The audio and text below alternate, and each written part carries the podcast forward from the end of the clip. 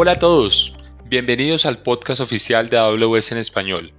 Soy Luis Eduardo Torres, arquitecto de soluciones en Amazon Web Services, y hoy me encuentro en compañía de Freddy Acosta, quien también es arquitecto de soluciones en AWS. Hoy vamos a continuar la conversación de los anteriores episodios de analítica, en los cuales hablamos de la fase de ingesta, almacenamiento y procesamiento de datos. Ahora vamos a hablar de cómo consumir los datos de un data lake alojado en AWS. Freddy, muchas gracias por acompañarnos en este episodio.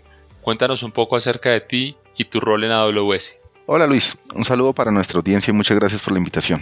Te cuento, soy arquitecto de soluciones en AWS con más de 7 años de experiencia en tecnología, principalmente en capa media y arquitectura cloud. He trabajado los dos últimos años en AWS apoyando diferentes iniciativas de mis clientes, las cuales incluyen proyectos de migración, modernización de aplicaciones y analítica. En el campo de la analítica he tenido casos donde los clientes tienen varios tipos de usuario con diferentes necesidades de consumo y visualización de datos. Qué bien Freddy, tu experiencia nos sirve para el tema que vamos a revisar hoy Arranquemos con una pregunta. ¿A qué nos referimos cuando hablamos de consumo de datos? Dale, cuando hablamos de consumo de datos nos referimos a la utilización de datos para responder inquietudes acerca del comportamiento de un negocio. Por ejemplo, una compañía requiere analizar sus ventas del último año. Para ello, ha centralizado los datos de sus ventas en un lago de datos en Amazon S3 y está analizando sus indicadores usando algunos de los servicios de analítica de AWS como por ejemplo Amazon Athena. A medida que una compañía madura su estrategia de datos, puede llegar a un punto donde los usuarios por sí mismos o en un esquema de autoservicio pueden acceder a los datos usando diferentes herramientas, esto bajo un esquema de gobierno de datos. Esto que acabas de decir es muy importante. La madurez de una estrategia de datos se ve reflejada en la capacidad de diferentes áreas y usuarios de una compañía para tomar decisiones a partir de sus datos, es decir, ofrecer una mayor capacidad a sus usuarios internos y externos para consumir esos datos, Freddy, ¿qué tal si nos cuentas qué tipo de usuarios nos encontramos típicamente en las compañías? Esto con respecto al consumo de datos. Y qué tipo de herramientas has visto que utilizan. Dale Luis, entonces eh, existen varios tipos de usuarios, podemos hablar eh, de primera mano de los analistas de negocio, quienes consultan los datos por medio de reportes y tableros de control en los cuales visualizan tendencias u otra información de negocio. Algunas herramientas de inteligencia de negocios o las mismas hojas de cálculo son, son las que usan normalmente estos usuarios, ¿no? En segundo lugar podemos tener a los ingenieros de datos, ellos suelen hacer consultas utilizando lenguajes como SQL. Por ejemplo, consultando datos directamente a una base de datos, un data warehouse o un data lake. Otro rol cada vez más común es el científico de datos. Este requiere consumir los datos para crear y entrenar modelos de Machine Learning. En este caso, utilizan herramientas como Notebook o nuestro servicio de Amazon SageMaker, que los apoya desde inicio a fin en la preparación de un modelo. Muy bien, Freddy. Y recordando la fase de almacenamiento, en el lago de datos estos pueden ser almacenados en diferentes etapas la etapa donde los datos están crudos, la etapa procesada y la etapa de consumo. En la etapa cruda, los datos están recién ingestados y se encuentran en su forma natural. De allí suelen ser procesados utilizando herramientas de ETL o de análisis y llevados hacia la etapa procesada. Y por último se pueden llevar a una etapa adicional donde son consumidos, muy seguramente después de haber hecho algunas integraciones con otros conjuntos de datos.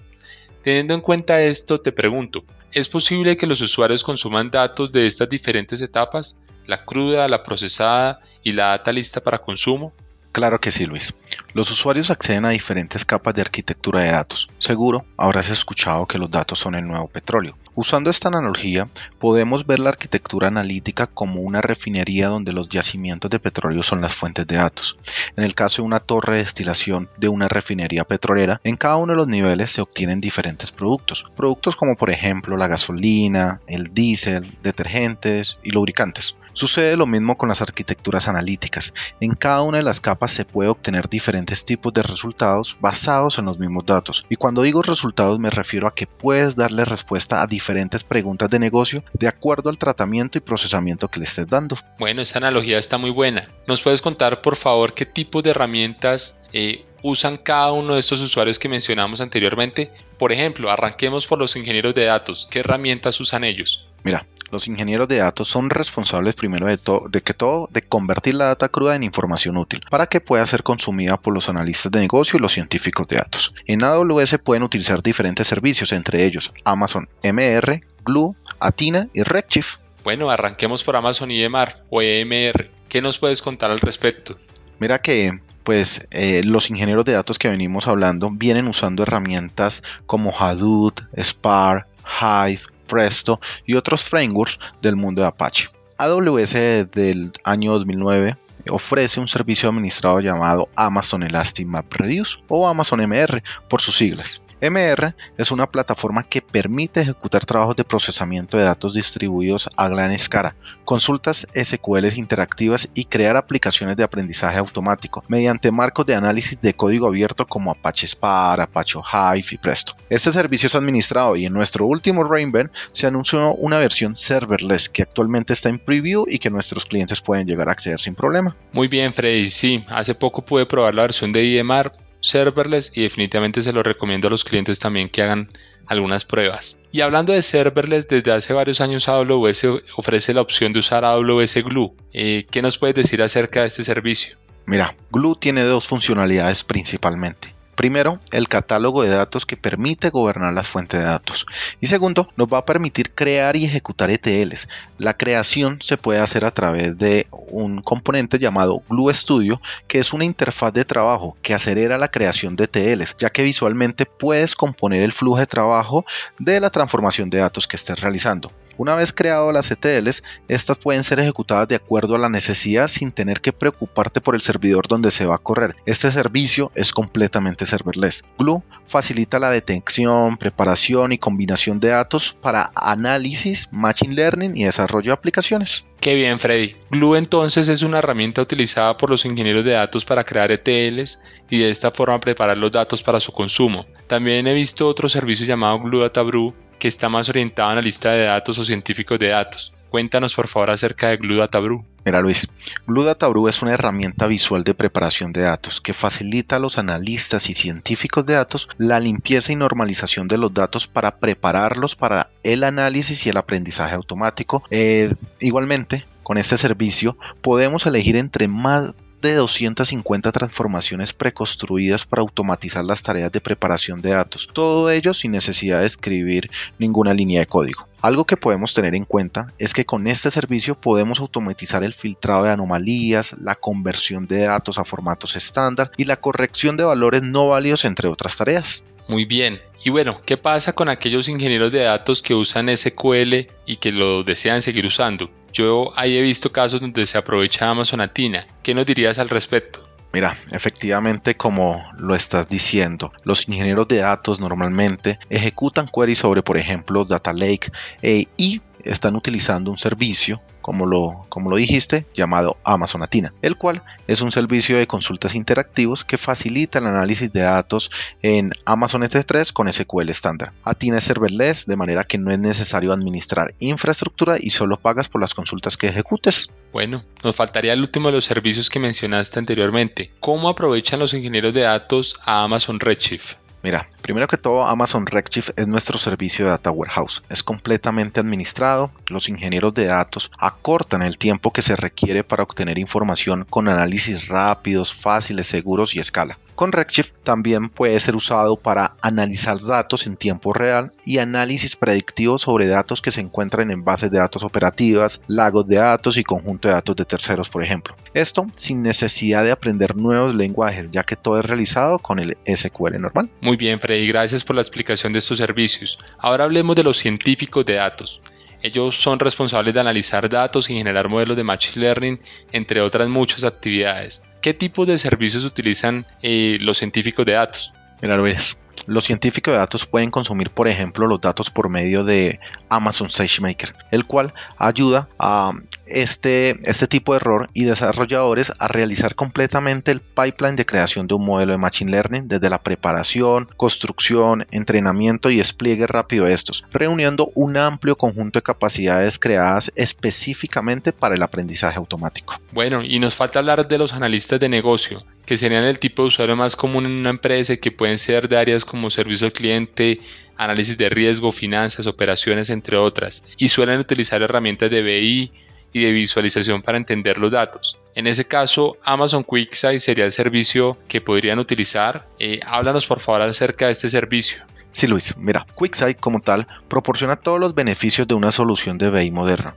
Interactiva y de autoservicio con capacidades que facilitan eh, la integración de paneles en las aplicaciones y precio de pago por sesión, donde los clientes solo pagan cuando sus usuarios acceden a los paneles o informes, lo que lo hace rentable para implementar a gran escala. Freddy, ya que lo nombras, cuéntame las visualizaciones que puedo llegar a construir usando Amazon QuickSight y qué otras capacidades ofrece este servicio.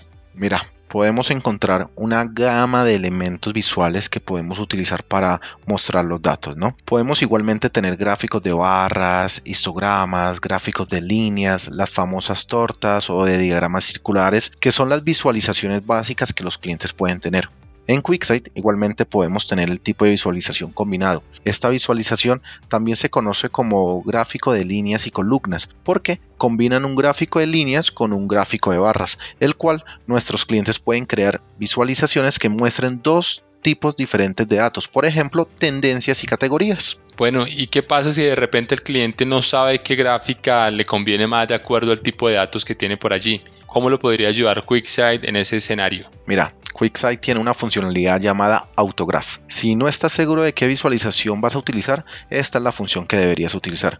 Con esta función de QuickSight, básicamente nos puede ayudar a elegir el tipo de visual por nosotros. Simplemente elegimos los campos que queremos observar en la visual y QuickSight elige la más adecuada de acuerdo a nuestro tipo de datos. Bueno, y si queremos de pronto visualizaciones más avanzadas, eh, no sé, ¿qué podemos encontrar allí dentro de QuickSight? Bueno, si queremos gráficos un poco más complejos, igual podemos usar visualizaciones como heatmap, la famosa nube de palabras o los diagramas Sankey, que nos ayudan a mostrar como tal los flujos de una categoría a otra o rutas de una etapa a otra que por ejemplo puede mostrar el número de personas que migran de un país a otro. Estas entre otras son algunas visualizaciones que podemos tener con QuickSight y que nuestros clientes pueden usar con el fin de ilustrar su información y construir dashboards adecuados para los diferentes clientes internos o, externos que se tengan dentro de que se tenga en la organización. Bueno, Freddy, se nos está acabando el tiempo, pero quería, quisiera preguntarte por último, ¿qué características de Machine Learning eh, incluye QuickSight y se pueden llegar a aprovechar? Vale Luis, gracias por traer este tema a flote. Con QuickSight tenemos la ventaja y la posibilidad de usar, como lo decías, Machine Learning en las diferentes visuales que nuestros clientes están construyendo. Debido a que QuickSight tiene su integración y cuenta con capacidades internas de Machine Learning como detección de anomalías y predicción de demanda. Además,